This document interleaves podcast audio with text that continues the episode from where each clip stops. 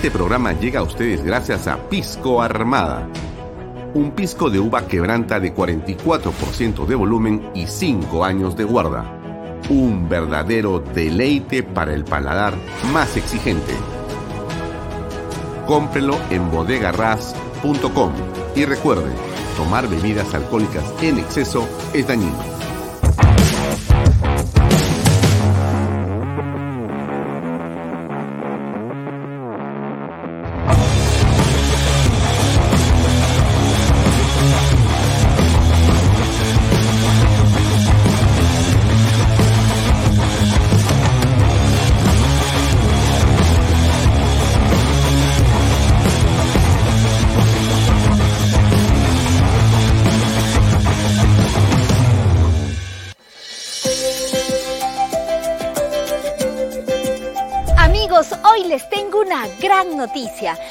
La exitosa venta de viviendas en la primera etapa en Lomas de Yura, GPR Inmobiliaria presenta ahora la segunda etapa solo con departamentos de techo propio con precios de preventa increíbles. ¿Quieres conocer todos los detalles? Ven y acompáñame.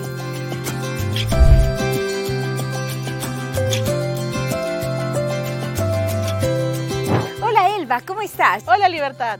El Balomas de Yura ha cumplido el sueño de muchas familias y ahora hay más oportunidad con el lanzamiento de la segunda etapa de los departamentos de techo propio. Claro que sí, Libertad. Lomas de Yura ha tenido un éxito total en ventas, con más de 280 unidades inmobiliarias, entre casas y departamentos, satisfaciendo las necesidades de muchas familias. Y ahora estamos muy emocionados en compartir el lanzamiento de la segunda etapa, con departamentos techo propio, con precios increíbles de preventa a tan solo 85 mil soles, incluyendo el bono de techo propio por 43.312.50. Es para no creerlo. Realmente es una gran noticia, la mejor preventa del año. Ahora sí se puede tener el DEPA soñado. Claro que sí, ya puedes ser propietario en el único proyecto techo propio en Arequipa, viviendo en un departamento bonito, seguro y funcional, que contará con tres dormitorios, sala, comedor, cocina con área de lavandería y un baño completo. Hay que mencionar que los departamentos contarán con todos los servicios. Exacto. Aquí tendrán luz, agua 24 horas al día, desagüe, pistas asfaltadas, veredas, áreas verdes, alumbrado público, una zona comercial, una zona escolar y lo más importante, todo dentro de un condominio cerrado. Seguro muchos estarán preguntando cómo adquirir uno de estos departamentos en la segunda etapa. Es muy fácil, ya que el financiamiento se realiza con el BBVA, que pone a nuestra disposición el programa Ahorro Vivienda, que permite que con una simple declaración jurada demuestres tus ingresos y así de fácil y rápido estés listo para ser propietario de un departamento en las lomas de Yura. Esta promoción es inmejorable, ahora sí no puedes dejar pasar esta gran oportunidad. No esperes más y agenda una cita o visítanos en el kilómetro 17 en la carretera Arequipa-Yura o llama a los teléfonos que aparecen en pantalla. Aprovecha ya esta oferta irresistible y conviértete hoy en propietario en Lomas de Yura.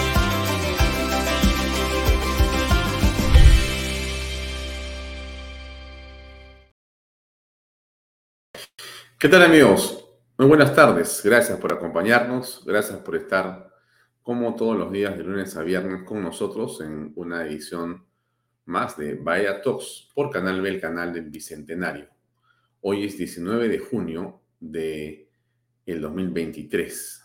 Así es, estamos con ustedes hasta las 8 de la noche. Son 6 y 34 minutos de la tarde en vivo y en directo a través de nuestra señal que eh, además, crece hoy en un operador de cable más. Desde el día de hoy estamos también con Bantel, que eh, toma distritos importantes, populosos, centrales de la ciudad de Lima. Como usted sabe, nosotros salimos con esta señal a través de las redes sociales de quien habla, de Alfonso Bahía Herrera, también las redes sociales de ah, Canal B, eh, que tiene Facebook, Twitter, YouTube, etcétera eh, también eh, tenemos un convenio con Expreso, expreso.com.p, salimos también por las redes de Expreso, también estamos a través de una serie de conexiones con el reporte. Nosotros eh, tomamos parte de los informativos que diariamente hace el reporte y los editamos y los colocamos en nuestras redes sociales y dentro de nuestra programación. Son contenidos que lo que hacen básicamente es eh, analizar las principales noticias de carácter políticas dentro de Perú y fuera de nuestro país. Y todo este, digamos, el conjunto de programación y de eh, contenidos a través de diversos programas distintos que tenemos en Canal B, se ven también a través de eh, un ecosistema de cables y radios eh, en todo el país.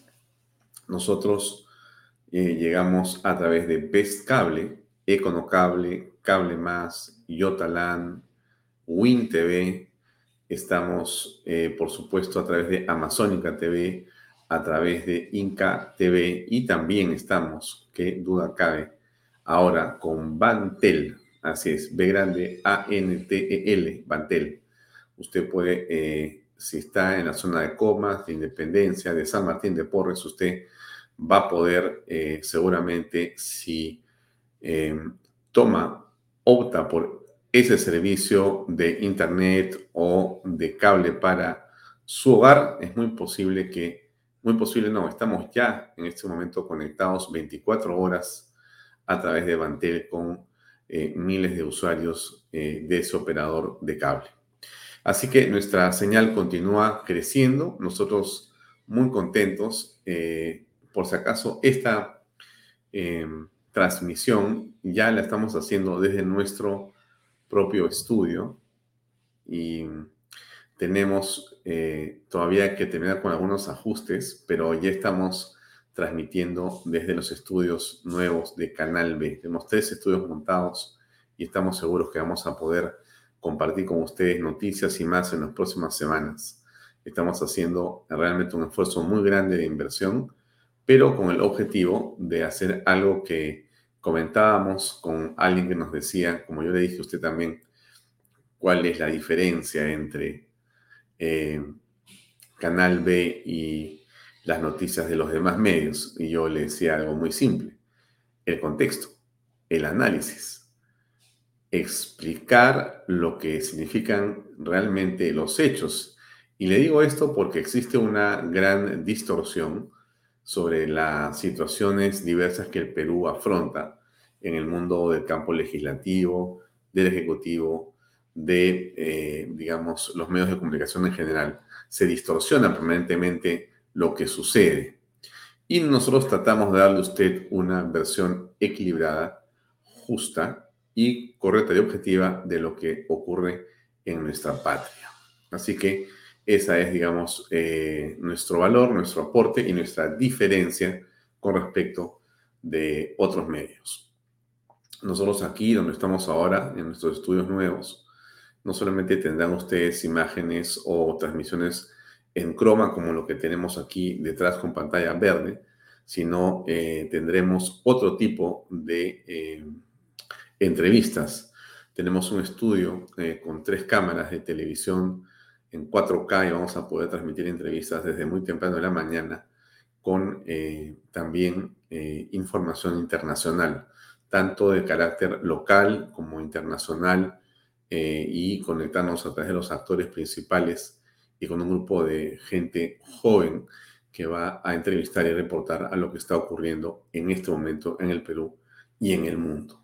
Y tenemos ocho programas nuevos por estrenar en julio, así que ya eh, le contaré más detalles en los próximos días. Estamos trabajando duro, pero estamos trabajando muy satisfechos, muy contentos, porque finalmente ustedes, usted que nos ve, señora, señor, a través de el internet, seguramente, o de repente a través de alguno de los cables que le he comenzado o le he comentado al principio, pues eh, para nosotros es una enorme satisfacción que usted nos acompañe.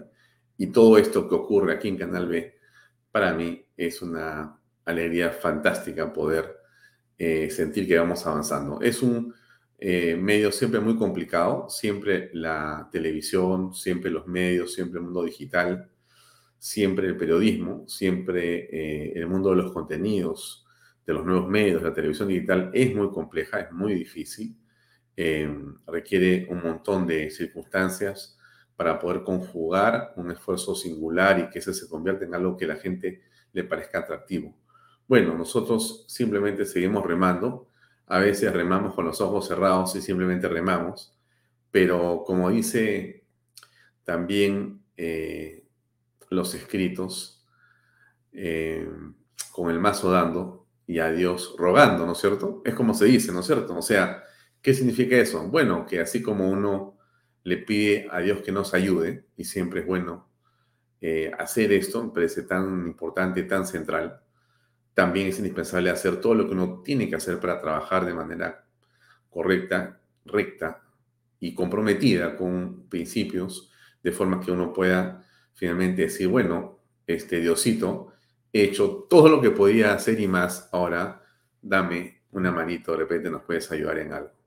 Así que yo creo que hemos avanzado eh, muy bien, estamos muy, pero muy satisfechos.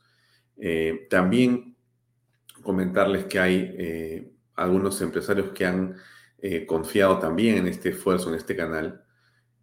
seguramente con su vena diremos algunos nombres en el momento que esto sea posible y conveniente pero vamos avanzando, ¿no? Es decir, eh, nuestra propuesta, que es una propuesta básicamente de contenidos eh, objetivos, de contenidos en defensa de lo que usted sabe perfectamente, eh, este sistema democrático, la libertad, las instituciones fundamentales, la familia, la vida, nuestra constitución, nuestras Fuerzas Armadas, la Policía Nacional, eh, territorio patrio y en realidad eh, los ejes fundamentales que eh, han servido para fundar esta república en nuestra patria. Bueno, todo eso que parece a veces un poco para algunos podría parecer ocioso repetirlo, para nosotros es, es, es fundacional, es elemental, es, es, es la razón de existir de este medio. Cuando nosotros fundamos Canal B,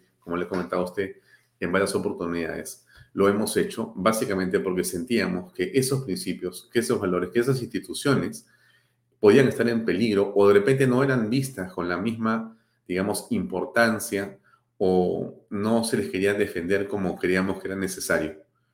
Y no existe un medio pequeño, amigo. No existe un medio pequeño. Mientras uno logre llegar a la mente y al corazón de las personas, cualquier medio es suficiente.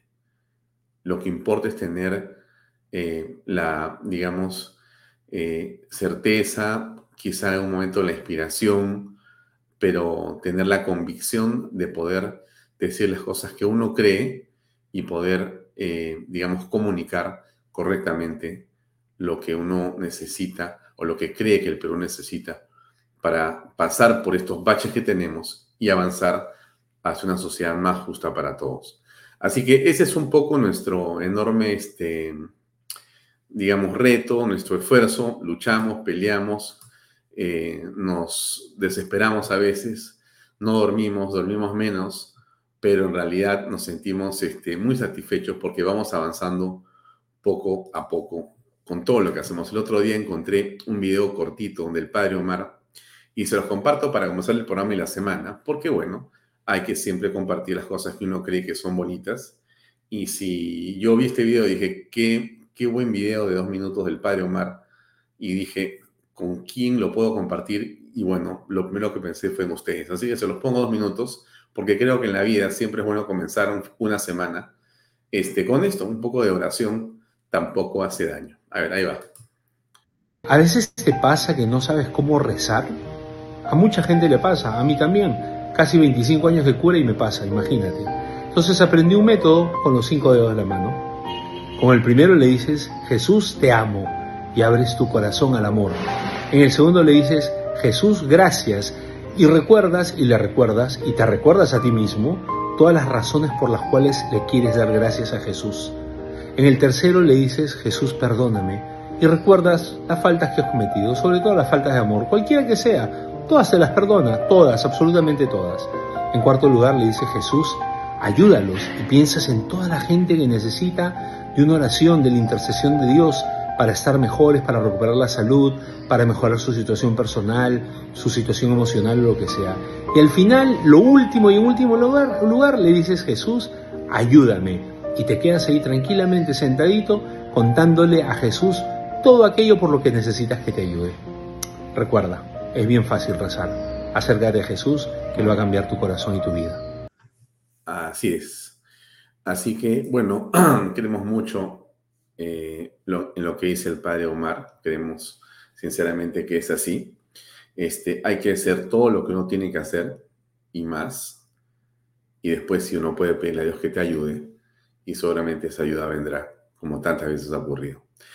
Nosotros hemos hecho todo lo que teníamos que hacer, teníamos que hacer y lo seguimos haciendo con una fe enorme en que las cosas se van a dar.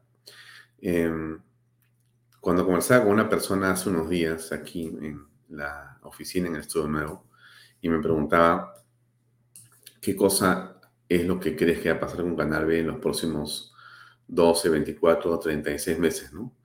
Y bueno, yo le decía, en realidad, eh, si tuviera alguna, digamos, eh, aspiración, si tuviéramos alguna aspiración que necesitamos en Canal B, es algo muy simple, ¿no? Eh, cada acontecimiento importante que ocurra en el Perú y de repente en el mundo, usted puede consultar en Canal B, encontrar una versión de los hechos, encontrar una visión de lo que puede significar eso y darle a usted un contexto para que tome una decisión sobre cómo formar su opinión. Si lo quisiéramos hacer es conducir a la opinión pública, eh, ayudar a comprender el proceso político mundial que es tan complejo a veces y que no es fácil que cualquiera lo entienda. Entonces, si podemos contribuir en eso, si ustedes lo ayudamos, si usted siente que frente a algo que ocurrió, además estaremos presentes donde hay noticias, pero para darles la interpretación de la misma, usted hará un clic en la aplicación usted nos podrá ver. Usted pondrá clic en su televisor, nos podrá ver. Usted, donde encuentre internet, nos encontrará a nosotros y podremos ayudarle a compartir nuestra visión de las cosas. Ese es en realidad nuestro deseo. Donde haya Internet y haya información, ahí estaremos nosotros con ustedes. Así que bueno, eso es. Comenzamos una semana estupendamente bien. Hoy en la noche, por si acaso, voy a estar con el Sabelón, me ha invitado a su programa eh, a las 10 de la noche. O sea que estaré con, con Butters a las, a las 10 de la noche para este, conversar pues, de política, ¿no? De repente voy a repetir algunas cosas de las que voy a decir acá, pero bueno, así es pues con Butters. Bien, eh, me encontré con un video interesante. hay, hay, varias cosas que comentar sobre la coyuntura. Hoy tenemos un invitado espectacular que es Oscar eh, Valdés, ha sido primer ministro, ministro de Justicia, ministro del Interior, perdón, eh, y primer ministro, y vamos a conversar con él sobre lo que está pasando en el país. Creo que es importante siempre un punto de vista de un hombre eh, equilibrado, eh, sosegado, una persona que entró en la administración pública salió eh, limpiamente. Creo que es un político y un hombre de gestión pública muy correcto. Y bueno, nosotros siempre lo llamamos cada cierto tiempo para poder conversar sobre la coyuntura y para dé su punto de vista. Con esto no quiere decir que compartimos con él plenamente todo lo que dice, pero eso no tiene ninguna importancia. Lo que importa es lo que piensa Oscar Valdés y creemos que usted eh, podrá sacar las conclusiones del pensamiento del señor Valdés, que para nosotros es eh, muy respetable. Así que estaremos con él a las 7 y 20, dentro de unos eh, más o menos 30 minutos. le decía que hay varias cosas que comentarle, ¿no? una que es esta de, de, Trump, que es un video que ya tiene alguna, un tiempo, pero igual lo comparto, pues es un video importante, ¿no? Eh, aquí, desde el punto de vista de este conductor, de este medio y, bueno, de muchas de las personas que nos acompañan, en realidad el socialismo, eh, eh, el socialismo disfrazado de una política asistencialista o de algún tipo de este, pensamiento de justicia social, siempre nos ha parecido una farsa, ¿no? Yo siempre he pensado desde mis eh, tiempos en la universidad que el socialismo en realidad eh, es una gran mentira, ¿no? Detrás de eso están premonidos eh, constituidos, este, amarrados, una serie de intereses que son básicamente para servir a las, digamos, cúpulas que se forman a través del socialismo.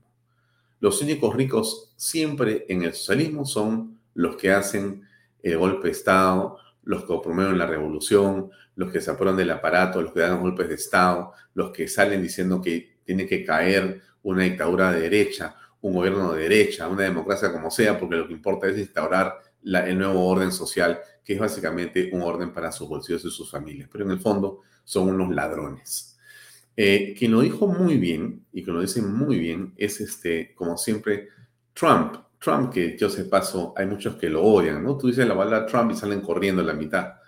Pero hay otros que más bien respetamos y escuchamos con atención, como yo, lo que dice el señor Donald Trump.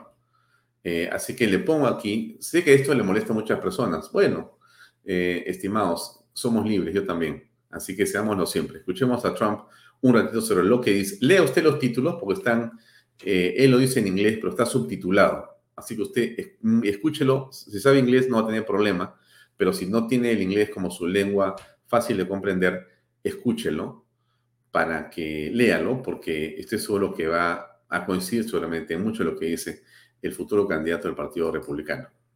Socialism promises prosperity, but it delivers poverty. Socialism promises unity, but it delivers hatred and it delivers division. Socialism promises a better future, but it always returns to the darkest chapters of the past. That never fails, it always happens.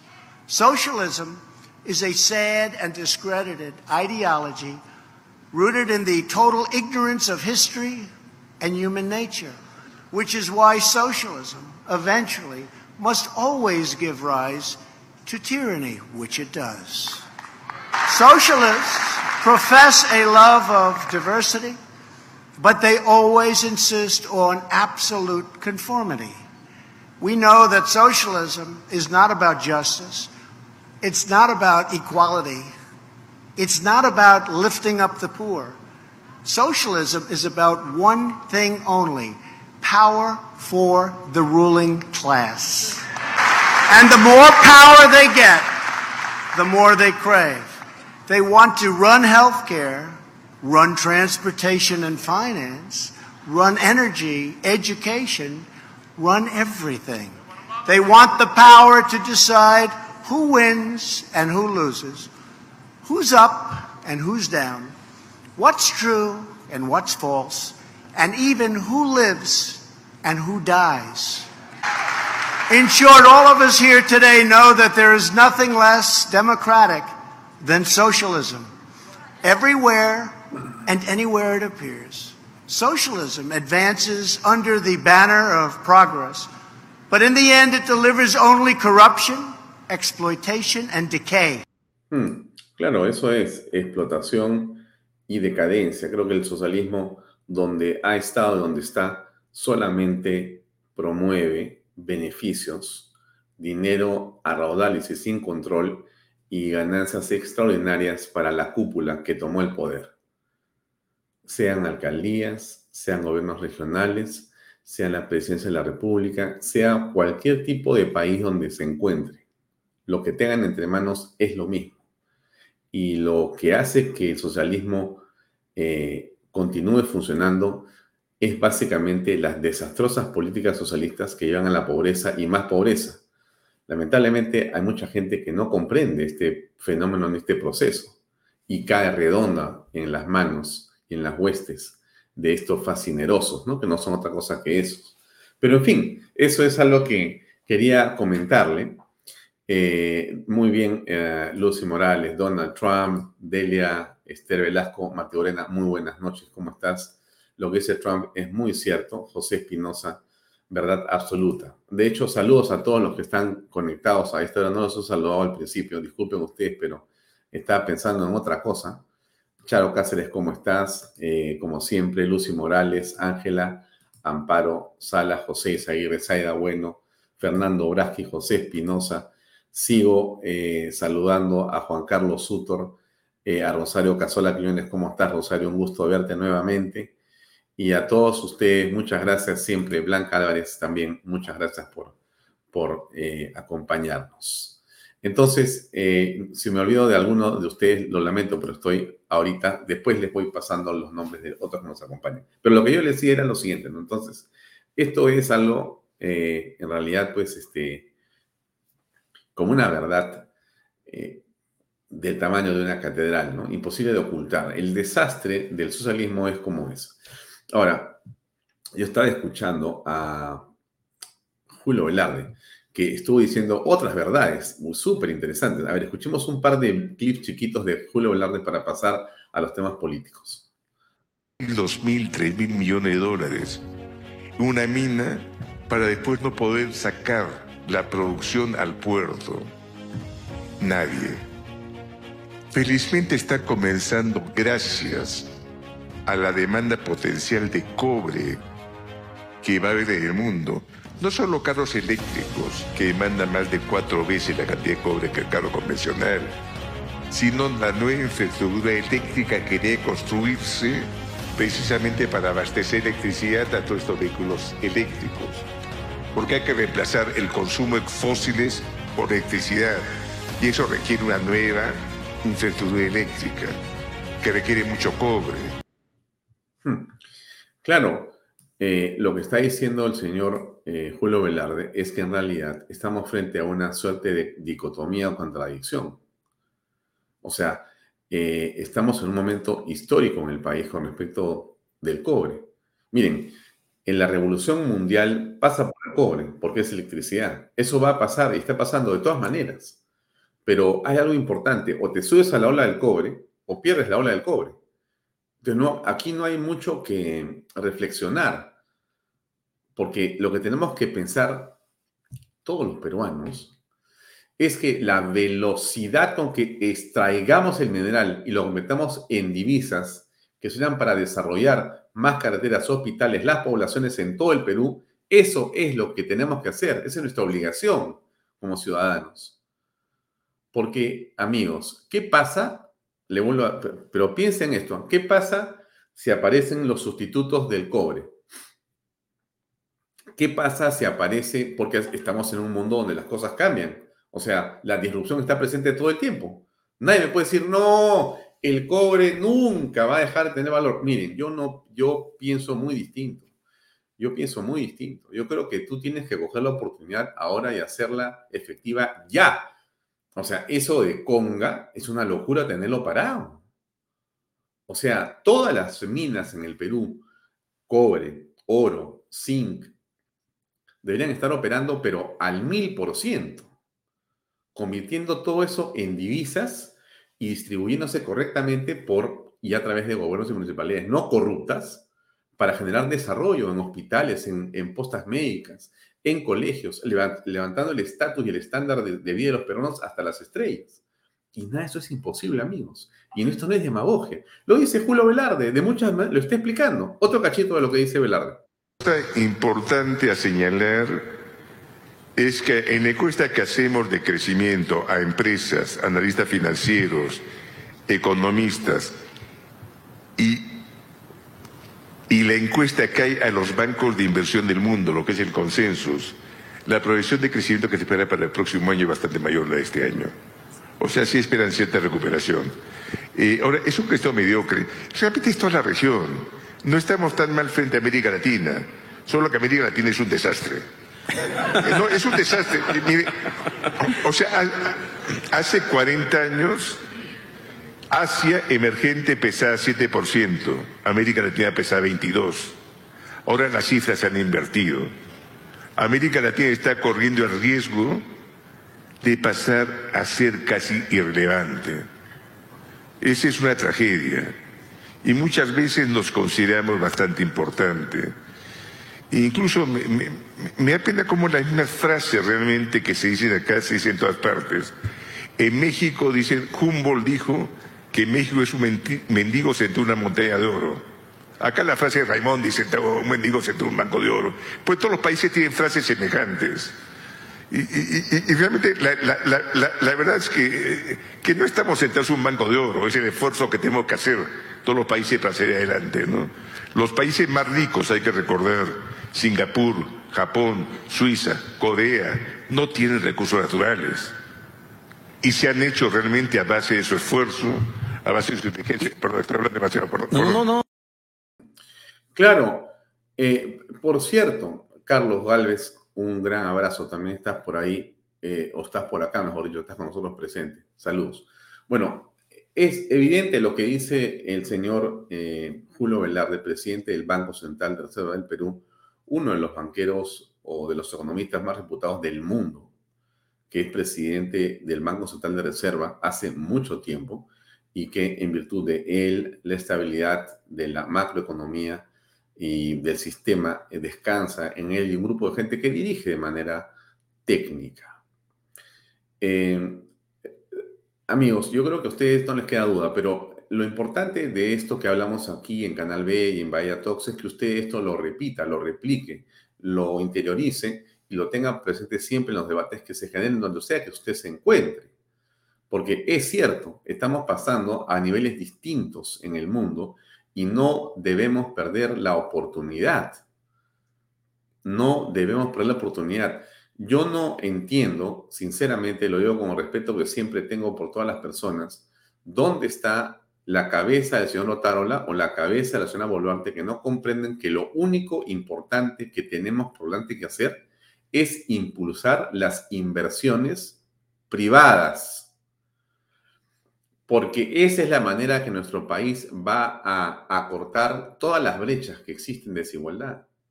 El Estado no lo va a hacer, el Estado solo lo va a detener. La única forma que tenemos de salir de la pobreza, de la pobreza extrema, del atraso y de la desigualdad, la única manera es con inversión. E inversión solamente llega cuando hay confianza. Y entonces, menos discurso eh, errático, menos ministros irresponsables e incapaces, más gente como Velarde y otros que hay. En el gabinete también hay gente correcta, hay que reconocerlo.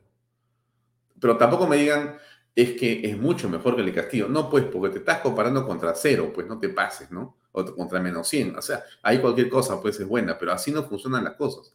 Pero al punto al que me voy es que en efecto tenemos una oportunidad gigantesca entre manos y lo tiene el gobierno, pero al parecer o no la quiere ejecutar o no se da cuenta de lo que tiene que hacer o por alguna razón están asustados. Eh, para que nadie piense que uno miente, esta es la imagen que nos han enviado de Bantel hace unos segundos.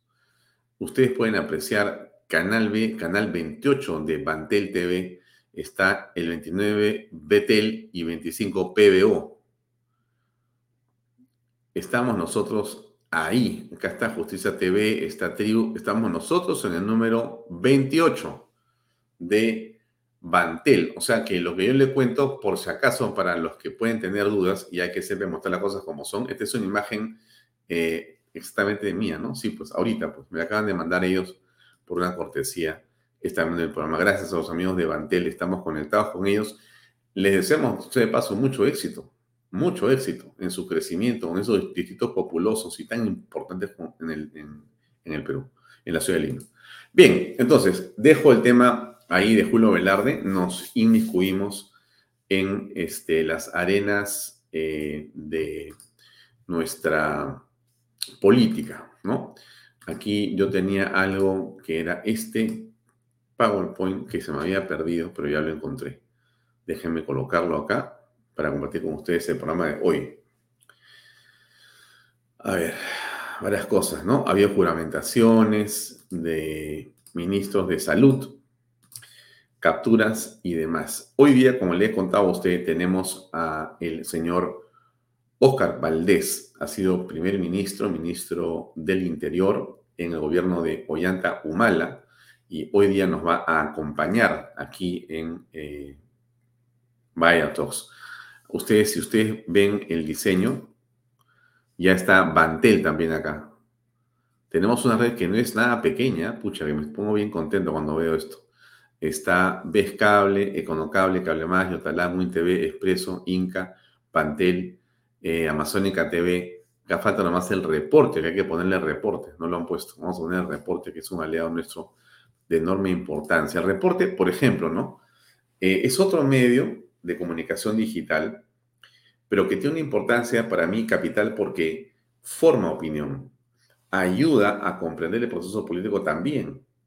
A través de sus escritos, tanto de su director eh, en sus editoriales, eh, como a través de los columnistas que participan, lo que hace el reporte es ayudarte a comprender, a entender, a profundizar en el proceso político nacional e internacional. Entonces yo a usted le recomiendo, para más es gratuito, usted puede suscribirse entrando al reporte.pe, eh, están los banners puestos del reporte también en este, la página web de Canal B, tienen también su página web los de reporte, usted puede suscribirse gratuitamente ahí, están haciendo una página nueva, hay muchas cosas nuevas que vienen para todos los medios digitales de, de este lado de la fuerza.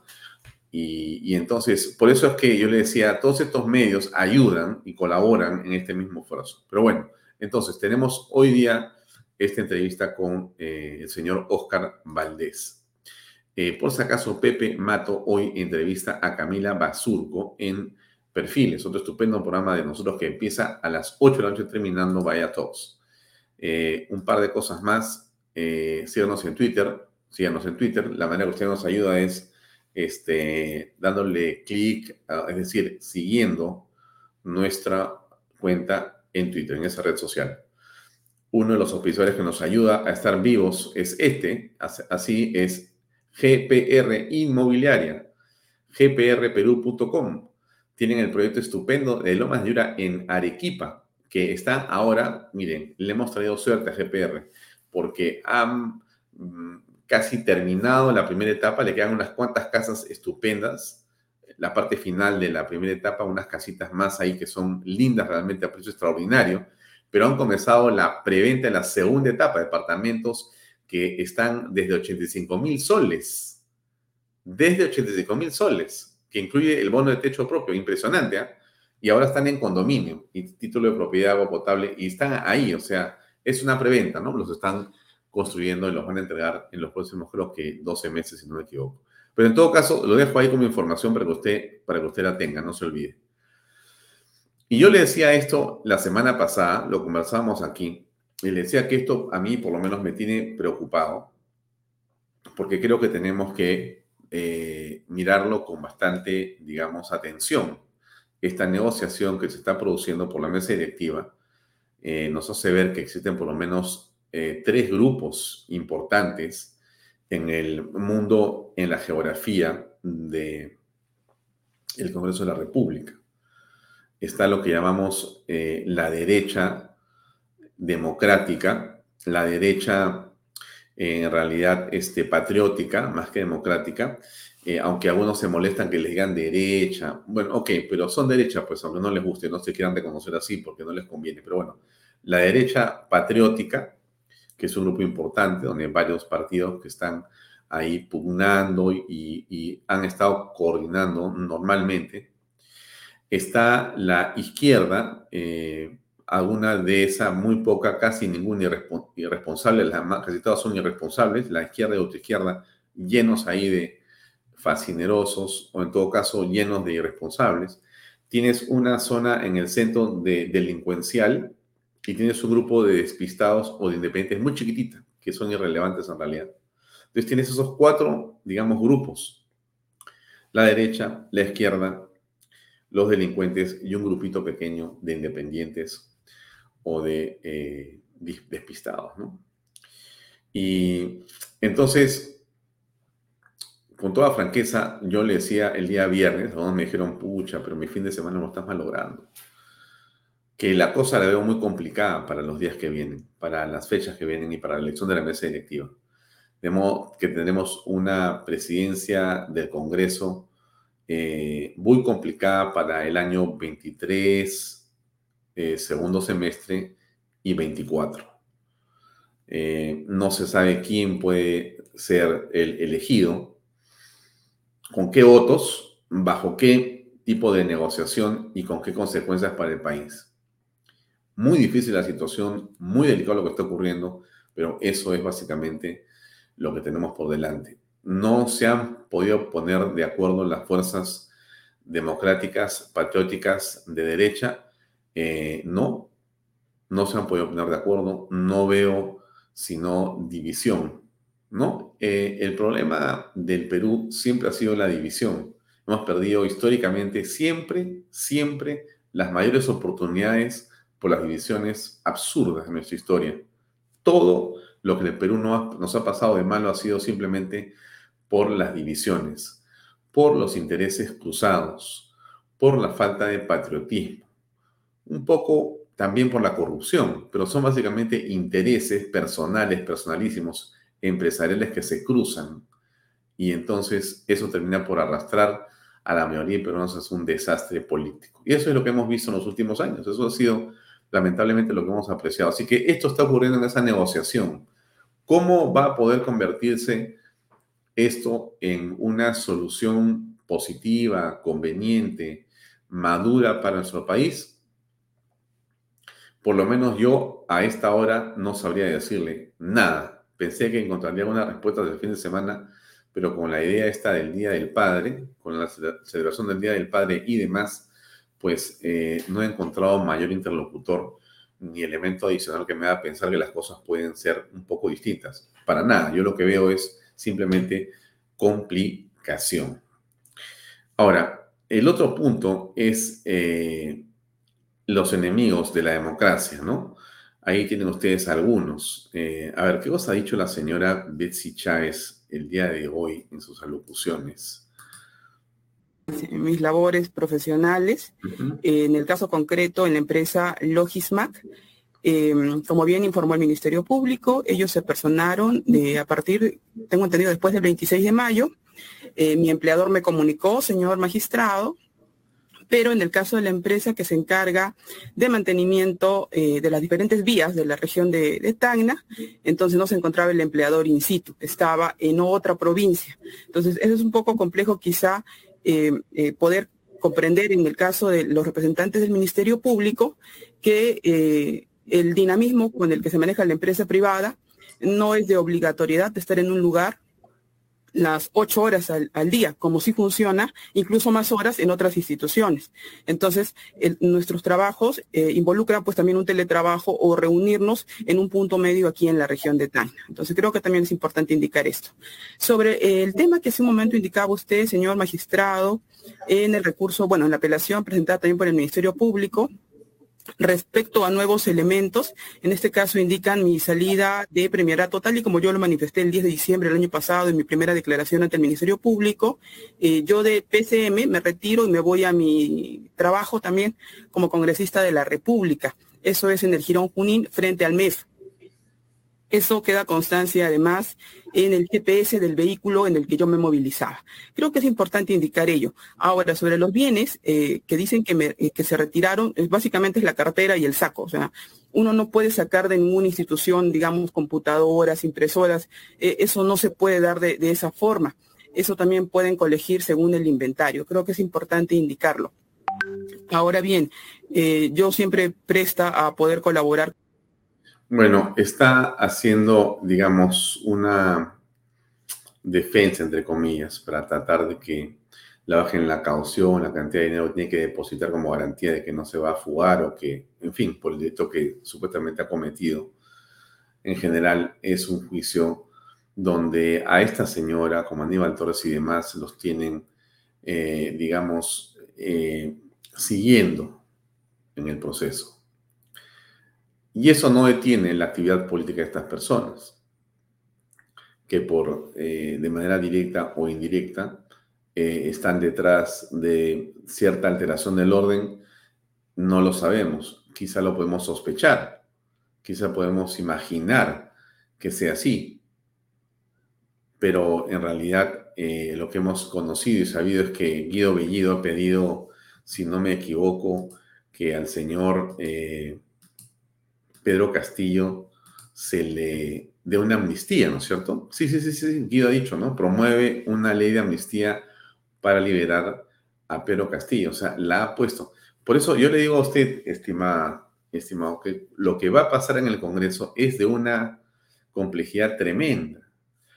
Si gana la izquierda, cosas como estas son posibles. O sea, Castillo puede salir libre de la cárcel, no sé bajo qué esquema legal, no, no, no, no, no, no, no le puedo decir que eso está con seguridad, pero todo esto es un zafarrancho de cosas eh, absolutamente complicadas y difíciles de predecir en el final lo que va a ocurrir. Mientras tanto, se ha producido ya una acusación contra la ex eh, ministra de Salud, la señora Rosa Gutiérrez, que ha sido pues un desastre, ¿no es cierto? Y ya hay nuevo eh, ministro de Salud. Acá está la juramentación el día de hoy. Acto seguido. La señora Presidenta de la República procederá a tomar el juramento de estilo al ministro de Estado en el despacho de salud.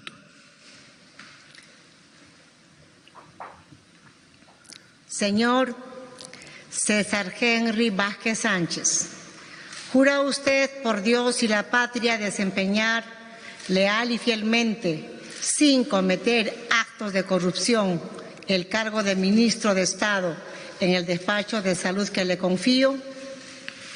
Por la memoria de mis padres, sí, juro. Si así lo hiciera, que Dios y la patria lo premien, y si no, se lo demande. entonces ha jurado por Dios y por la patria el doctor César Henry Vázquez Sánchez como nuevo ministro de Salud, médico especialista en cirugía y gestor público, eh, cuenta con experiencia como director ejecutivo del Hospital Regional Docente Las Mercedes de Chiclayo y también se desempeñó como médico en hospitales de La Libertad y Lambayeque. Hay que señalar que Vázquez Sánchez fue congresista de la República por Cajamarca desde julio del 2016 hasta septiembre del 2019. Bien, en esos momentos eh, acompañan al flamante ministro de Salud, los miembros del gabinete ministerial en pleno, junto con la presidenta de la República, Dina Boluarte, quien encabeza este cambio ministerial eh, que se produce luego de haber aceptado la renuncia de la exministra Rosa Gutiérrez. Esto ocurre en Palacio de Gobierno, ¿no? Eh, en el cual pues hoy día ya se cuenta con el nuevo titular del sector. Para la foto. Muchas gracias. Invitamos también a la señora Rosa Gutiérrez Palomino, ex titular de salud, a sumarse a la foto de estilo.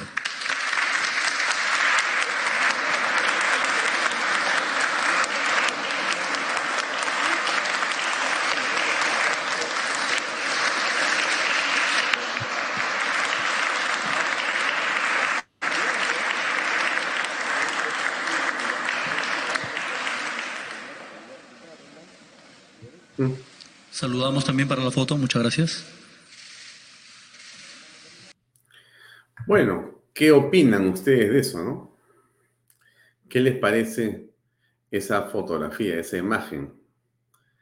Em, la señora eh, Dina Boluarte se ha despedido de la señora Ana Rosa Gutiérrez, felicitándole y agradeciéndole, también se Tarola, y los muertos por el dengue continúan y también la cantidad de contagios y el desastre de lo que ocurre en ese sector. Tremendo eh, tema que se enfrenta el señor ministro que ha jurado hoy, ¿no? César Vázquez, ex congresista de Alianza para el Progreso, es el nuevo ministro de Salud tras la salida de Rosa Gutiérrez.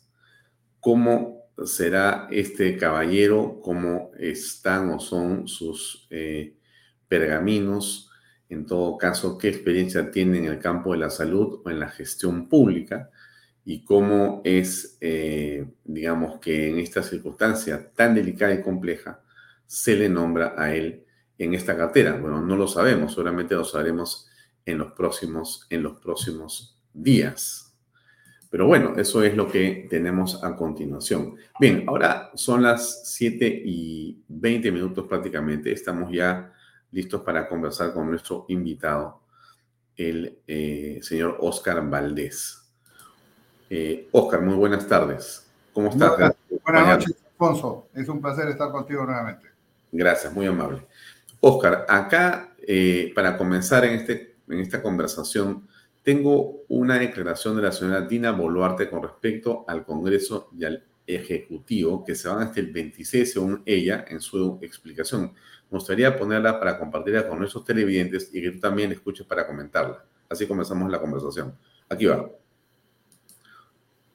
En ese caminar con alta responsabilidad frente al país, ambos poderes del Estado, tenemos que tener el equilibrio maduro de mirar al país con responsabilidad para resolver aquello que nuestras hermanas y hermanos, más allá de, los, de las visiones políticas, ellos esperan. Respecto de su segunda pregunta, creo que exitosa y la prensa en general sabe de que ese tema de adelanto de elecciones está cerrada. Nosotros seguiremos trabajando de manera responsable y en ese respeto al Estado de Derecho, a la democracia y a la Constitución hasta julio del 2026. Bueno, ¿qué opinas, estimado Oscar? Bueno, eh, la señora Boluarte hace mención al Congreso, su gran cómplice desde el inicio, porque como recordamos todos los peruanos, ella debió ser inhabilitada eh, del cargo de vicepresidenta por haber ejercido funciones tanto en la parte privada y pública simultáneamente, comprobado por la Contraloría y hecho que el Congreso se hizo de la vista gorda por un supuesto conformismo de una estabilidad futura al salir de Castillo para entrar con la señora Boluarte, no entendiendo que era más de lo mismo. Más de lo mismo, ¿en qué sentido? Que abrigan las mismas, eh, las mismas metas. Ellos desde un inicio hablaron de una nueva constitución, hablaron de una serie de reformas del Estado, que la señora parece que aparentemente se ha olvidado hoy día, pero el continuismo yo diría más está dado a la falta de liderazgo y la falta de capacidad. No, la señora Boluarte no tiene liderazgo ni tiene la capacidad para dirigir un país como el Perú y particularmente en estos momentos tan complejos que se han vivido de convulsión social. hay una aparente calma, pero que no lo es. Ya estamos viendo el día de ayer han salido algunos muñecos hechos por el mismo Cusco durante el desfile, en los cuales este, vemos que no están contentos con la señora Boluarte. Puno tampoco está contento y gran parte del sur tampoco está contento. Y la señora Boluarte dio un carpetazo, ha dicho el día de ayer, señores, nos vamos al 26, se olvidó de su promesa de adelanto de elecciones, se olvidó de todo lo que dijo anteriormente y ella cree que con eso ya eh, va a tener una estabilidad, por más que el Congreso sea cómplice en estos momentos. Creo que, mira, este, Alfonso, el país está flotando. Esta, este conformismo de esta estabilidad, entre comillas, nos, nos va a pasar la factura. Ahorita la inversión privada es cero. Todos los proyectos están paralizados, proyectos personales, pequeñas empresas han parado todos sus proyectos porque no hay confianza. Y la confianza se gana con capacidad, se gana con legitimidad. Eh, si bien es cierto, ella es legal, porque al Congreso al no inhabilitar, inhabilitarla, perdón, prácticamente ella era la sucesora que le correspondía constitucionalmente al señor Castillo. Pero independientemente de eso, yo creo que acá hay un tema muy grave de falta de liderazgo, falta de confianza y que nos va a pasar la factura. El Perú ha pasado muchos años para que tenga estos, este, este score de inversión privada cero y que vamos para menos. Y, tú sabes que la inversión privada en el país es el 80% de la inversión nacional. Entonces, si no hay inversión, el país se va a parar. Eh, que vamos a tener un país no como Bolivia que paralizó totalmente y hizo las, las expropiaciones y prácticamente no había exploraciones, hoy día está sin gas, está sin dólares, pero sí nos va a pasar la factura. Muchos peruanos van a regresar a la pobreza, porque si tenemos un crecimiento tan triste, Mira, vamos a este año, yo calculo, eh, eh, sin mucho aspaviento, 1.5. Con suerte, 1.8. ¿Cuándo el Perú en los últimos 30 años hemos crecido 1.5, 1.8, Alfonso? Mm. Y eso es porque no hay confianza, no hay inversión privada, no hay, estamos flotando. hay una falta de liderazgo en la presidenta. Y si la presidente tiene falta de liderazgo y el premier igual, por más que tengamos el ministro superstar, no van a hacer nada. Y sobre todo, mira, yo noto que el premier Otárola cuando encuentra cualquier problema dice, el día de ayer hemos sacado tal o cual ley. El Perú no se, ya el Perú tenemos suficientes leyes. Lo que hay que hacer es hacer cumplir las leyes y hay que hacer gestión. Y eso no lo vemos en este gobierno, no hay gestión. Fíjate en el caso del, del dengue, cuando era tan fácil fumigar, hacer cuestiones que no necesitaba mucho dinero ni mucho planeamiento. Lo hemos hecho anteriormente, una incapacidad total, y vemos cómo a la ministra la despiden con bombos y platillos. ¿Por qué? Por esa incapacidad que tiene la, la parte más alta del gobierno, ¿no? Eh, ¿Cómo juzgarías lo que está ocurriendo en el Congreso de la República con la negociación que se está dando en este momento para poder ocupar la mesa directiva de julio de este año 23 hasta julio del año 24? ¿Qué va a pasar ahí? ¿Cómo ves eso? Bueno, esa es una lucha descarnada de, de los partidos políticos por querer tener su cuota de poder. No les interesa el país. No les interesa el país. Fíjate, si les interesara el país, este, Alfonso, ya ellos deberían haber iniciado las reformas constitucionales que la población exige para convocar a unas nuevas elecciones. Vamos a suponer que no hay adelanto de elecciones, que sean el 26. No hay ningún propósito de hacer las reformas en el sistema electoral, en, los partidos políticos, para que no tengamos más de lo mismo. Y esto es porque estos señores no se están dedicando a trabajar por el Perú, sino están viendo sus intereses personales y partidarios. Acá hay una lucha y van a pactar Dios con el diablo y van a pactar como sea, de tal manera de ellos lograr un cupo en la, en la mesa directiva.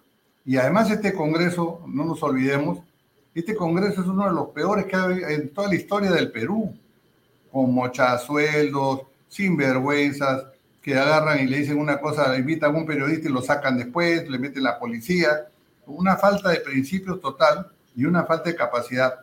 Entonces yo creo que este Congreso realmente lo que va a hacer al elegir la Junta Directiva, ahí van a primar sus intereses y no les importa nada lo que pueda pasar con el país. Eh, en este contexto, eh, ¿cómo aprecias estas declaraciones de Keiko Fujimori? que bueno, ella simplemente dice que no descarta ser candidata en el año 2026 eh, si se producen ahí las elecciones. ¿Cómo ves esta participación de ella por cuarta vez como candidata presidencial?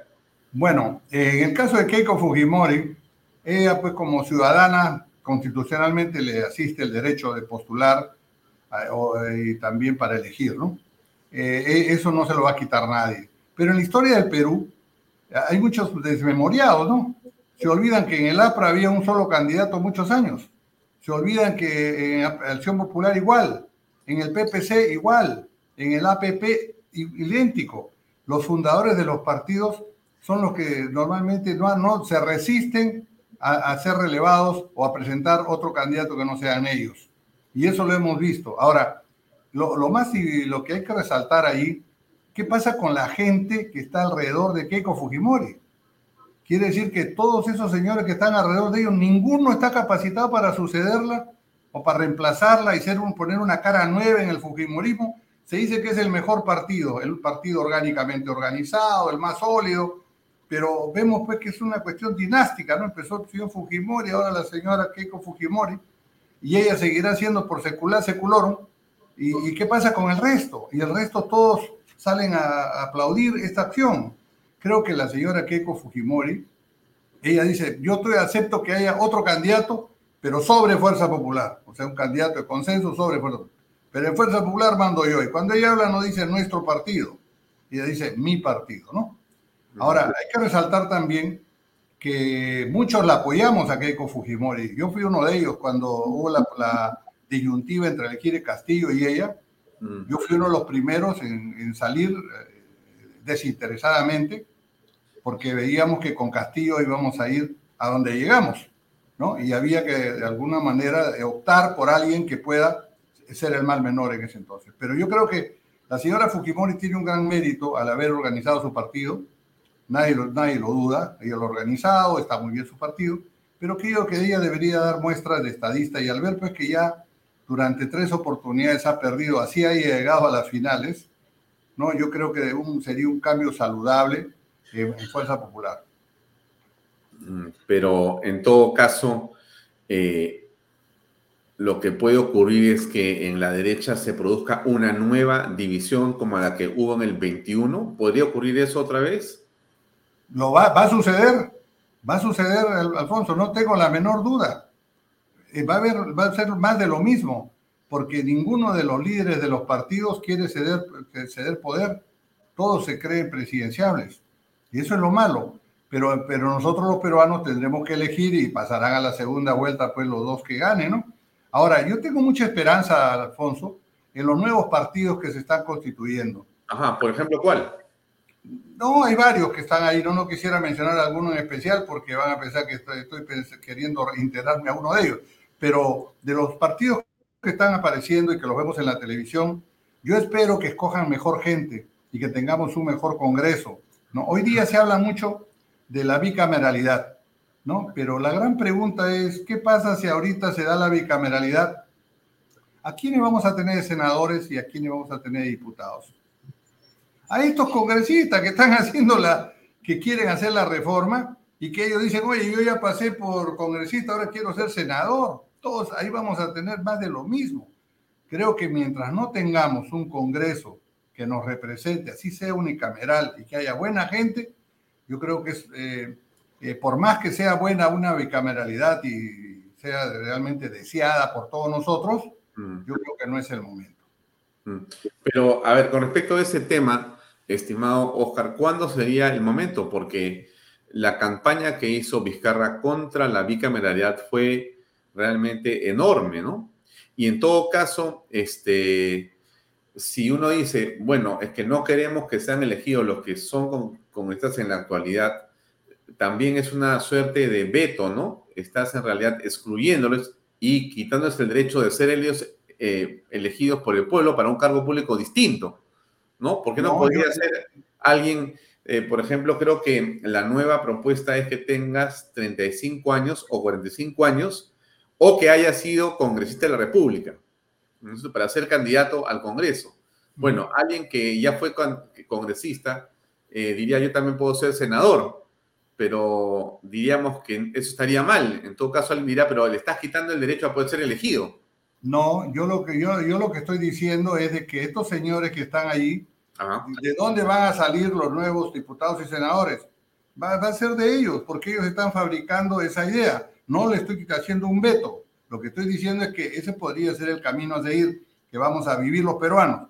Lo que estoy diciendo es que yo esperaría, ah, y tengo mucha esperanza en estas nuevas elecciones, con estos nuevos partidos que se están constituyendo, para que salga nueva gente y con esa nueva gente podamos nosotros llegar a una bicameralidad porque realmente, imagínate, ¿no? ¿Qué reflexión podrían haber si vemos que con una Cámara no se ponen ni de acuerdo y eh, votan? Ha, visto la elección del defensor del pueblo, ha sido pues un desastre. No, no tengo nada contra el señor eh, Gutiérrez, pero eh, ha sido un desastre. La, cómo, la forma como han elegido, han eliminado candidatos que eran muy buenos ¿no? y han llegado al final. Oye, sí que tenemos que elegir al defensor del pueblo, que es una obligación del Congreso, sí, pero lo hiciste mal, pues el camino que seguiste no fue el correcto. El señor Gutiérrez no tiene la culpa, él llegó y pues y al final fue la opción que ganó. Y Oscar, ¿y a ti te parece lo que dice Juan Carlos Sutor, que lo comenta? Él dice, bueno, entonces mejor reelección que bicameralidad, ¿te parece? Bueno, la reelección es más sana, porque de todos estos congresistas que están allí, el pueblo sabrá elegir quiénes son, porque no, no podemos negar que hay buenos congresistas ahí también, ¿no? Yo pienso que la reelección sería mejor hoy día para reelegir a aquellos que realmente valen la pena y para tener ya empezar a hacer un, digamos, tener un elenco para futuro, ¿no? Porque si, si los, los, congresistas no se reeligen, no vamos a tener nunca gente con experiencia. Yo creo que una reelección, yo estaría completamente de acuerdo, porque es una decisión del pueblo el reelegir. Eh, pero el Congreso, eh, en realidad, eh, en este momento, tiene una aprobación que está casi por una cifra, ¿no? Es decir, está cerca de 8, 9%, 10%, 11%. Eh, pero el argumento también es que nunca el Congreso es muy popular y tampoco está malo que tenga ese porcentaje tan bajo. ¿O tú crees que sí podría haber un Congreso de un 40%, 50% de popularidad? Mira, si, tuviéramos un Congreso en el cual funcionaría la Comisión de Ética y hubieran sacado a todos los niños, hubieran sacado a todos los mochazoldos, y si hubieran quedado de repente 80 congresistas, su popularidad de seguro veríamos que subiría porque hay un propósito de enmienda. Este Congreso no tiene propósito de enmienda, son frescos como una lechuga y, y parece pues que tienen cuero muy grueso porque les resbala todo. Fíjate lo que han hecho con los mochasueldos, a todititos los han liberado, con los niños igual. Entonces quiere decir que estos señores pues este, prácticamente no tienen la intención de hacer algo bueno por el país. ¿no? Entonces, ¿cómo van a tener una aprobación de dos dígitos si realmente el pueblo percibe que estos señores no tienen propósito de enmienda y realmente son unas personas que están lucrando en el Congreso solamente? ¿no? Mm. Ahora, en este caos de los partidos políticos, ¿qué responsabilidad tiene eh, Martín Vizcarra desde tu punto de vista?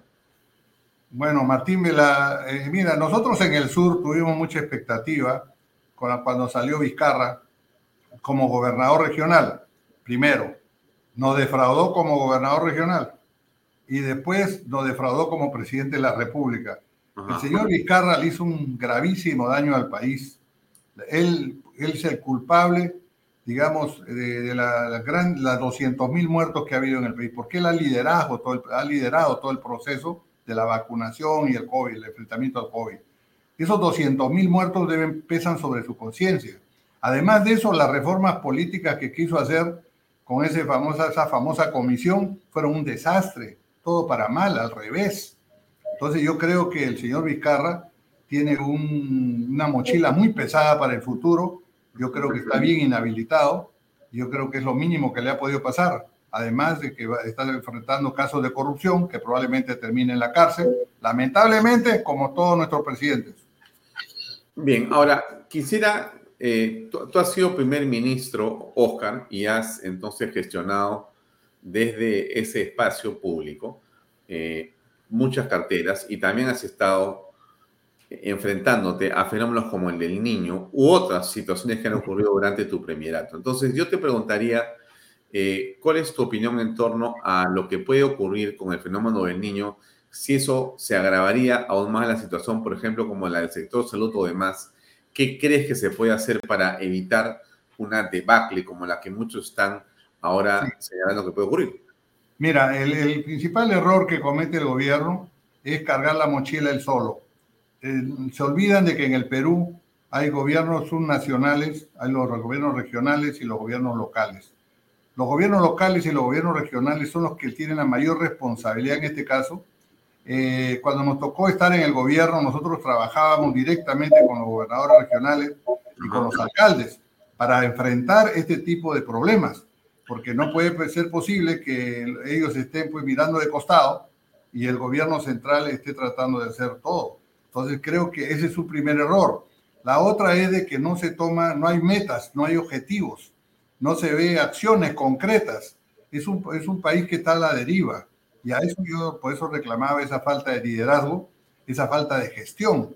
Y eso no, definitivamente yo veo con preocupación que este niño nos va a golpear y muy fuerte. Y los que más sufren son los que menos tienen. Nosotros lo que hemos vivido, eh, Alfonso, yo vivía en Piura en la época del 83 o 84, fue devastador ese niño. Nos aisló completamente. De Talar a Lobitos, donde yo servía, teníamos que ir por mar. Todas las vías estaban bloqueadas, eh, no había agua, eh, venían los, zancudos, venían todas las pestes. ¿Y sabe qué? Y la gente no tenía agua ni tenía que comer.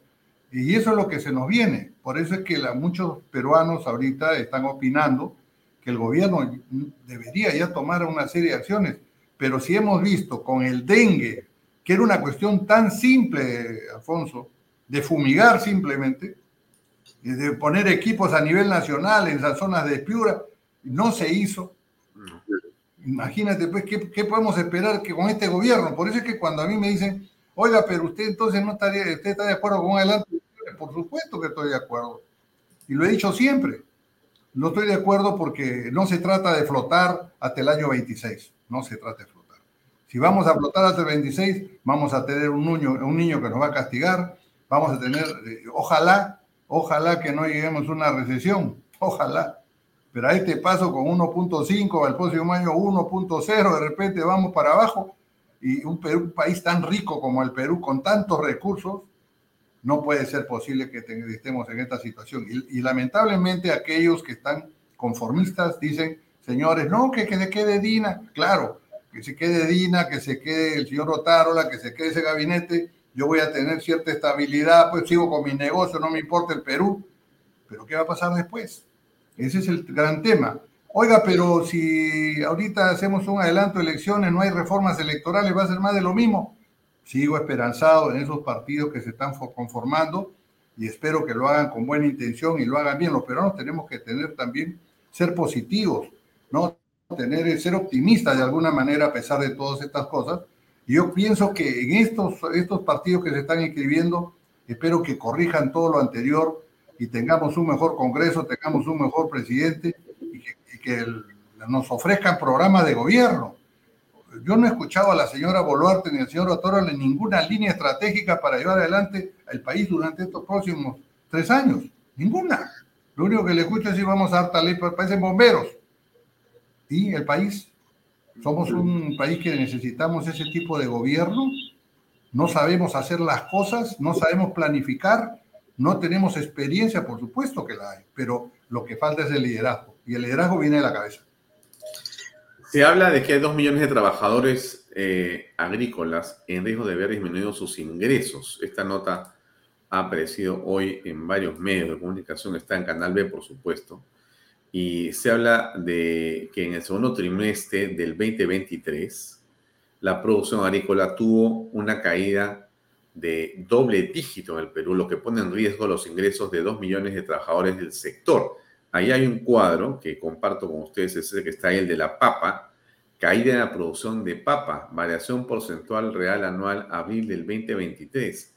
En Puno, menos 65%, en Cusco, menos 36%, en Cajamana, menos 24%, en Apurímac, menos 21% y en Pasco, menos 15.8% de producción de papa. ¿Qué piensas tú? ¿Qué sabes al respecto? Este es el logro de Castillo, pues. No compramos la uria, acuérdate no pudimos comprar la uria, nunca pudimos comprar. Y se preveía que la producción se iba a caer, los campos no estaban abonados.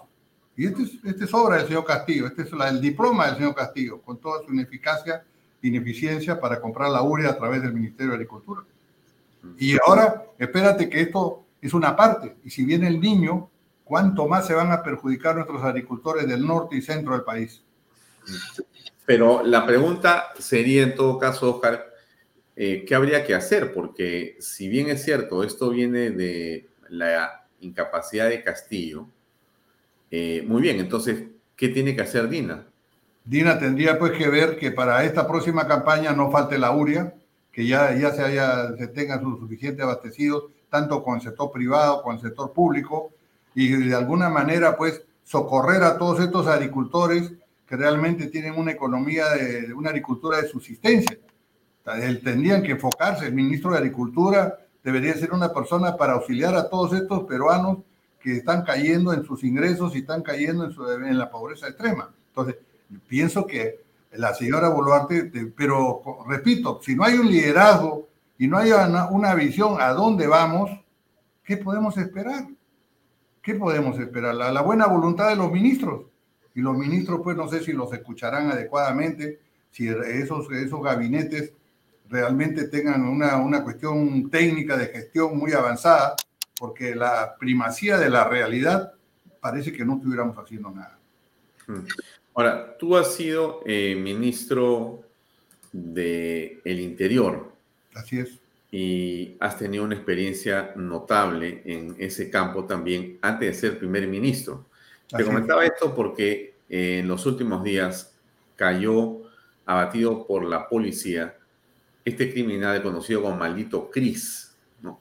Eh, pero en realidad este ejemplo es eh, básicamente la, digamos, patentización de lo que pasa con la inseguridad ciudadana. ¿Cómo ves lo que hace el gobierno y qué se puede hacer desde tu punto de vista? Mira, este, realmente es lamentable que la muerte de un, un delincuente, uno, para cual creo que se han utilizado 100 policías, pretendan presentarlo como una eficiencia del gobierno, como una eficiencia, un logro contra la inseguridad ciudadana. No hay duda que todos repudiamos el asesinato del, del, del Sereno, de, Surco. No hay duda, todos lamentamos. Pero ¿cuántos otros peruanos más mueren todos los días? Y, no estamos lamentando y no estamos repudiando eso. ¿Por qué? Porque la inseguridad ciudadana eh, tampoco el gobierno la ha sabido enfrentar.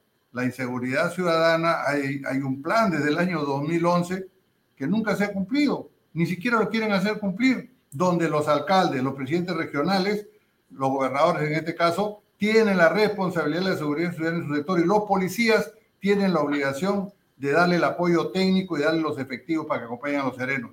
Pero ha habido algún eh, trabajo para eh, lo que se ha pedido hace mucho tiempo de eliminar tantas actividades administrativas, sacar de la parte administrativa los efectivos que han sido formados para estar en la calle.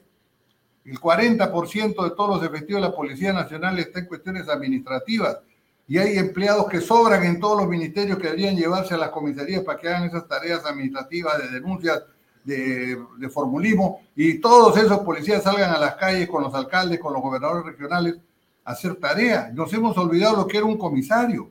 Un comisario no era el que estaba haciendo papeles ahí en su oficina. El comisario veía todo lo, tenía un límite en el distrito, podía ser un comisario en todo el distrito, dos comisarios en el distrito, que veían por sus zonas dónde estaban los delincuentes, dónde realmente reincidían y cómo distribuían sus efectivos. Eso siempre se hizo, pero ahora no. Casi la mayoría de los policías son administrativos, todos quieren estar en policía de carreteras, todos quieren estar en policía de tránsito y, pocos son los que quieren estar contra los delincuentes. ¿Y quién tiene que dirigir eso? El ministro del Interior. ¿Quién tiene que dirigir eso? El comandante general de la policía también, con el apoyo político y sobre todo pues el premier y la presidenta, que tienen que tomar el, toro por las astas. Pero no podemos decir, oiga, porque eliminamos al maldito Cris, oiga, ya se solucionó el problema de la seguridad ciudadana y revetamos bombos y platillos. No, yo creo que esa es una, una cosa que eh, no deberíamos caer en ese, en ese tipo de conformismo extremo, ¿no? Porque es un conformismo extremo. No estamos felicitando al comandante general de la policía por la, por la disminución de la criminalidad, eh, la disminución de los asaltos, la disminución de los robos, ¿no? No porque abatieron a un delincuente, y 100 policías creo que han sido para eliminar a un delincuente. Pues yo pienso que eso, eso es algo que no nos debe alegrar, ¿no? Mm. Eh, el general Baella nos eh, pregunta qué acciones se podrían tomar para enfrentar la inseguridad ciudadana. Eh, pues lo que estoy diciendo, ejecutar el Plan Nacional de Seguridad Ciudadana que es transversal, que tiene medidas a corto, a mediano y a largo plazo. ¿Cuáles son esas medidas? ¿Tú recuerdas algunas importantes? Por supuesto, por ejemplo, una de ellas es hacer una reingeniería en la policía y eliminar tantos puestos administrativos y tener más efectivos en las calles. Otro es el, formar a los nuevos policías con, en seis semestres académicos, no como ahora que los están sacando en nueve meses. Entonces, eh, Oscar, Oscar, no sé si tú has visto en la ciudad de Lima en las últimas semanas una mayor cantidad de efectivos en las calles.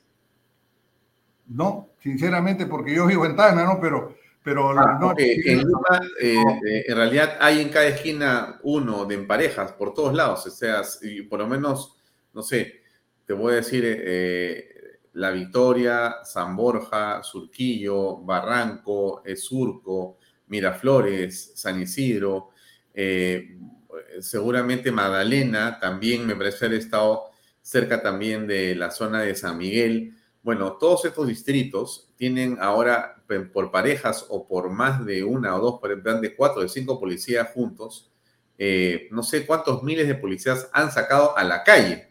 Eh, hay en la actualidad miles de policías más en la calle. Es la impresión que da. No sé si será parte de una estrategia. Bueno, pero tú sabes que Lima no es el Perú, ¿no? Entonces, yo hay que felicitar que en Lima se haya tomado esa decisión. No hay que ser mezquino tampoco, ¿no? Quiere decir que están tratando de rectificar y me parece muy bien que haya más policías en las calles en Lima y eso realmente va a ser una va a detener en algo la inseguridad ciudadana, pero tienen que haber otras medidas complementarias, ¿no? Que no solamente es una cuestión de eso.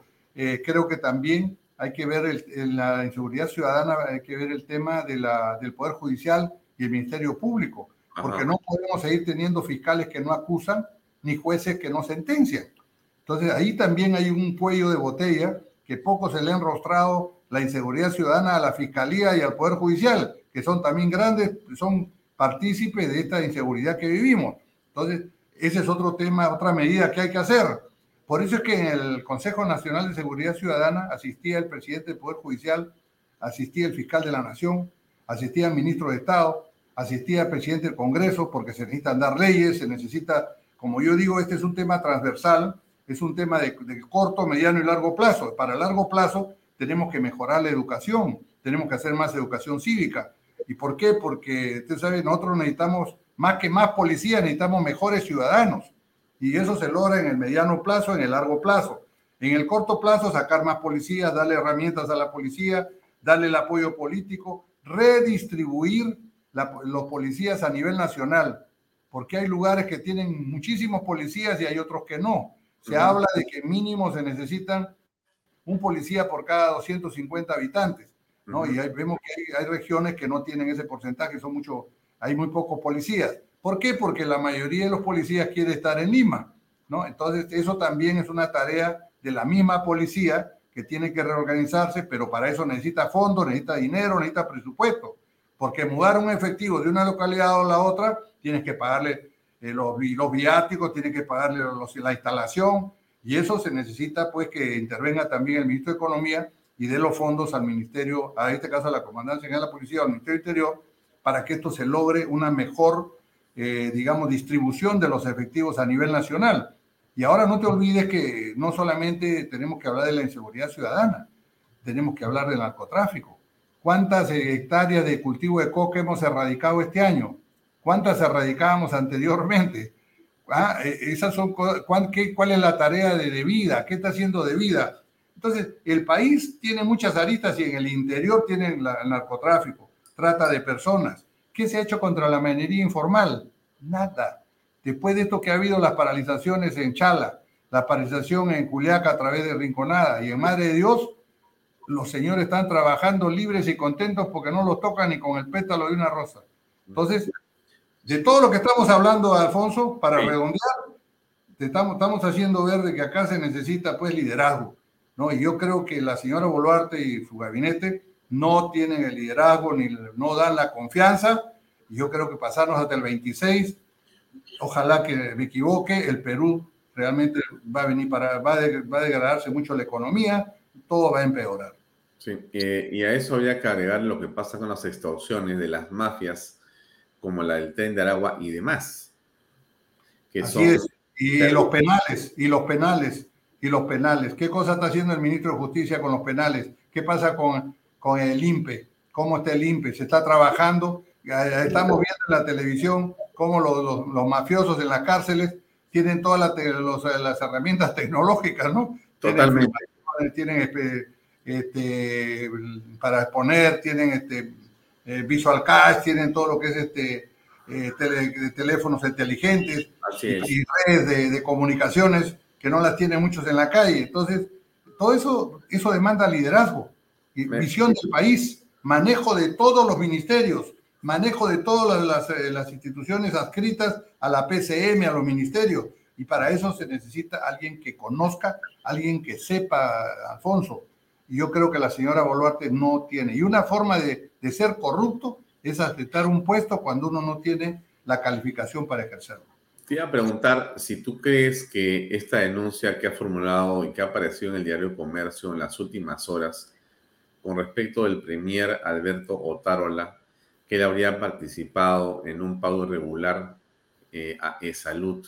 Se habla de la empresa eh, Iona Technology Corporation, CESAC, que habría recibido 41 millones de soles por la adquisición de pruebas rápidas para diagnosticar el COVID-19. Bueno, eso está en una denuncia que se ha hecho, se han presentado una serie de WhatsApps y demás. Eh, ¿Tú crees que esto afecte a la estabilidad del gobierno? Bueno, el gobierno ya se acostumbró cuando lo denuncian por algo a atacar al mensajero, ¿no?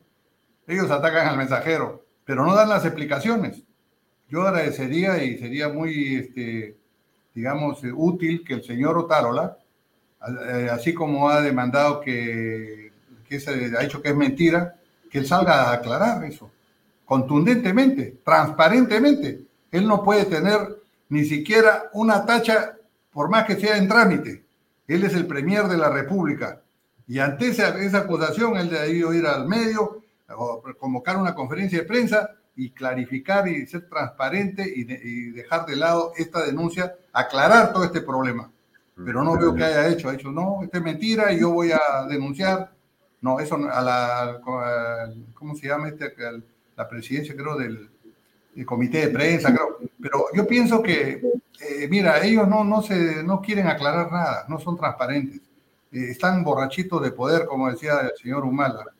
Entonces creen que les pasa por alto cualquier cosa es una obligación de ellos. Ellos son funcionarios públicos, a ellos se les paga su sueldo, ellos tienen que salir a aclarar a la prensa. Como se han hecho en otros gobiernos, otros ministros salían a aclarar directo, ¿no? Y eso es lo que tienen que hacer. Mm. Para terminar, Oscar, tu opinión eh, con respecto a una posible nueva movilización contra Dina Boluarte que genere violencia. Tú estás en Tacna, tú trabajas en Tacna, estás en el sur del Perú. Bueno, ¿cómo ves desde eh, esta circunscripción la situación de la violencia en el país? ¿Posible esto o ves que no hay un ánimo como lo hubo en su momento? Bueno, ningún peruano de bien quisiera pues, que hayan hecho, hechos violentos. Ningún peruano de bien. Uh -huh. Yo creo que no, nosotros debemos censurar cualquier acto de violencia que haya en cualquier lugar del país.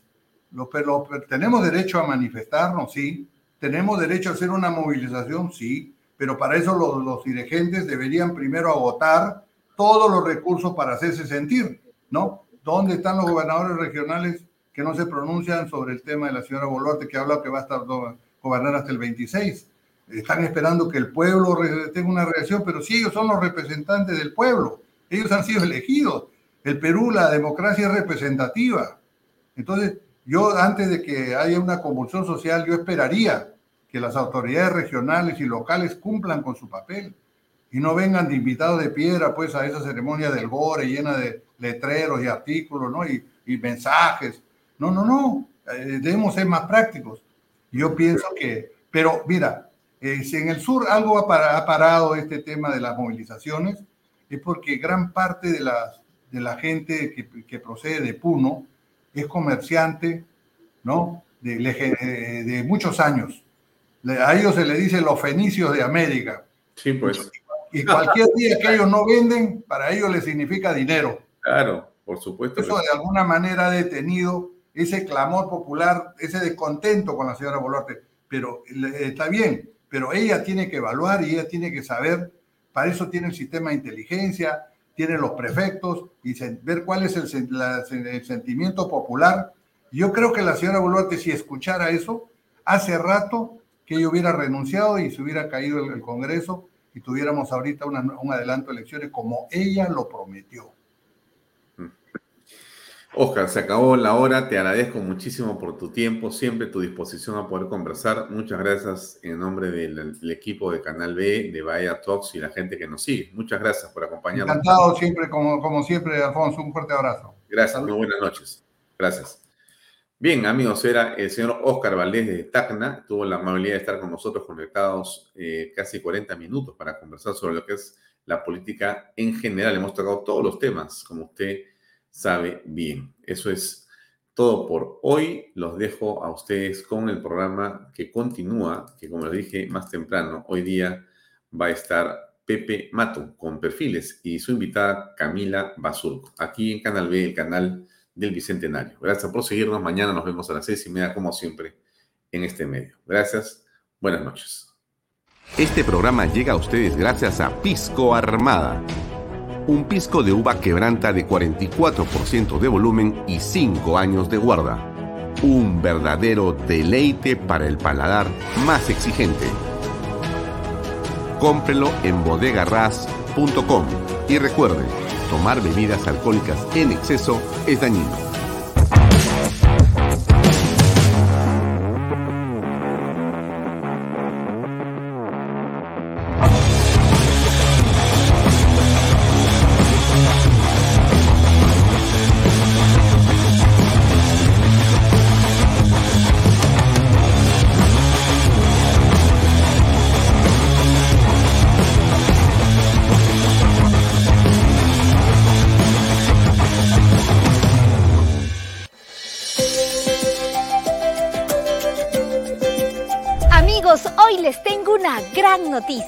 Luego de la exitosa venta de viviendas en la primera etapa en Lomas de Yura, GPR Inmobiliaria presenta ahora la segunda etapa solo con departamentos de techo propio con precios de preventa increíbles.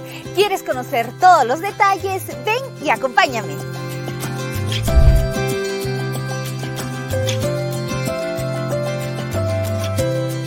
Hola Elba, ¿cómo estás? Hola Libertad.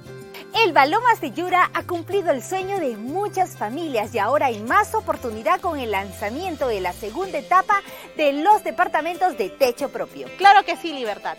Lomas de Yura ha tenido un éxito total en ventas, con más de 280 unidades inmobiliarias, entre casas y departamentos, satisfaciendo las necesidades de muchas familias. Y ahora estamos muy emocionados en compartir el lanzamiento de la segunda etapa, con departamentos techo propio, con precios increíbles de preventa a tan solo 85 mil soles, incluyendo el bono de techo propio por 43.312.50. Es para no creerlo. Realmente es una gran noticia, la mejor preventa del año. Ahora sí se puede tener el DEPA soñado.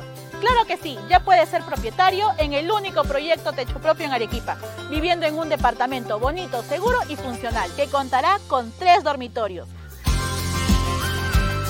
sala, comedor, cocina con área de lavandería y un baño completo. Hay que mencionar que los departamentos contarán con todos los servicios. Exacto. Aquí tendrán luz, agua 24 horas al día, desagüe, pistas asfaltadas, veredas, áreas verdes, alumbrado público, una zona comercial, una zona escolar y lo más importante, todo dentro de un condominio cerrado. Seguro muchos estarán preguntando cómo adquirir uno de estos departamentos en la segunda etapa. Es muy fácil, ya que el financiamiento se realiza con el BBVA, que pone a nuestra disposición el programa Ahorro Vivienda, que permite que con una simple declaración jurada demuestres tus ingresos y así de fácil y rápido estés listo para ser propietario de un departamento en las lomas de Yura. Esta promoción es inmejorable, ahora sí no puedes dejar pasar esta gran oportunidad. No esperes más y agenda una cita o visítanos en el kilómetro 17 en la carretera Arequipa-Yura o llama a los teléfonos que aparecen en pantalla. Aprovecha ya esta oferta irresistible y conviértete hoy en propietario en Lomas de Yura.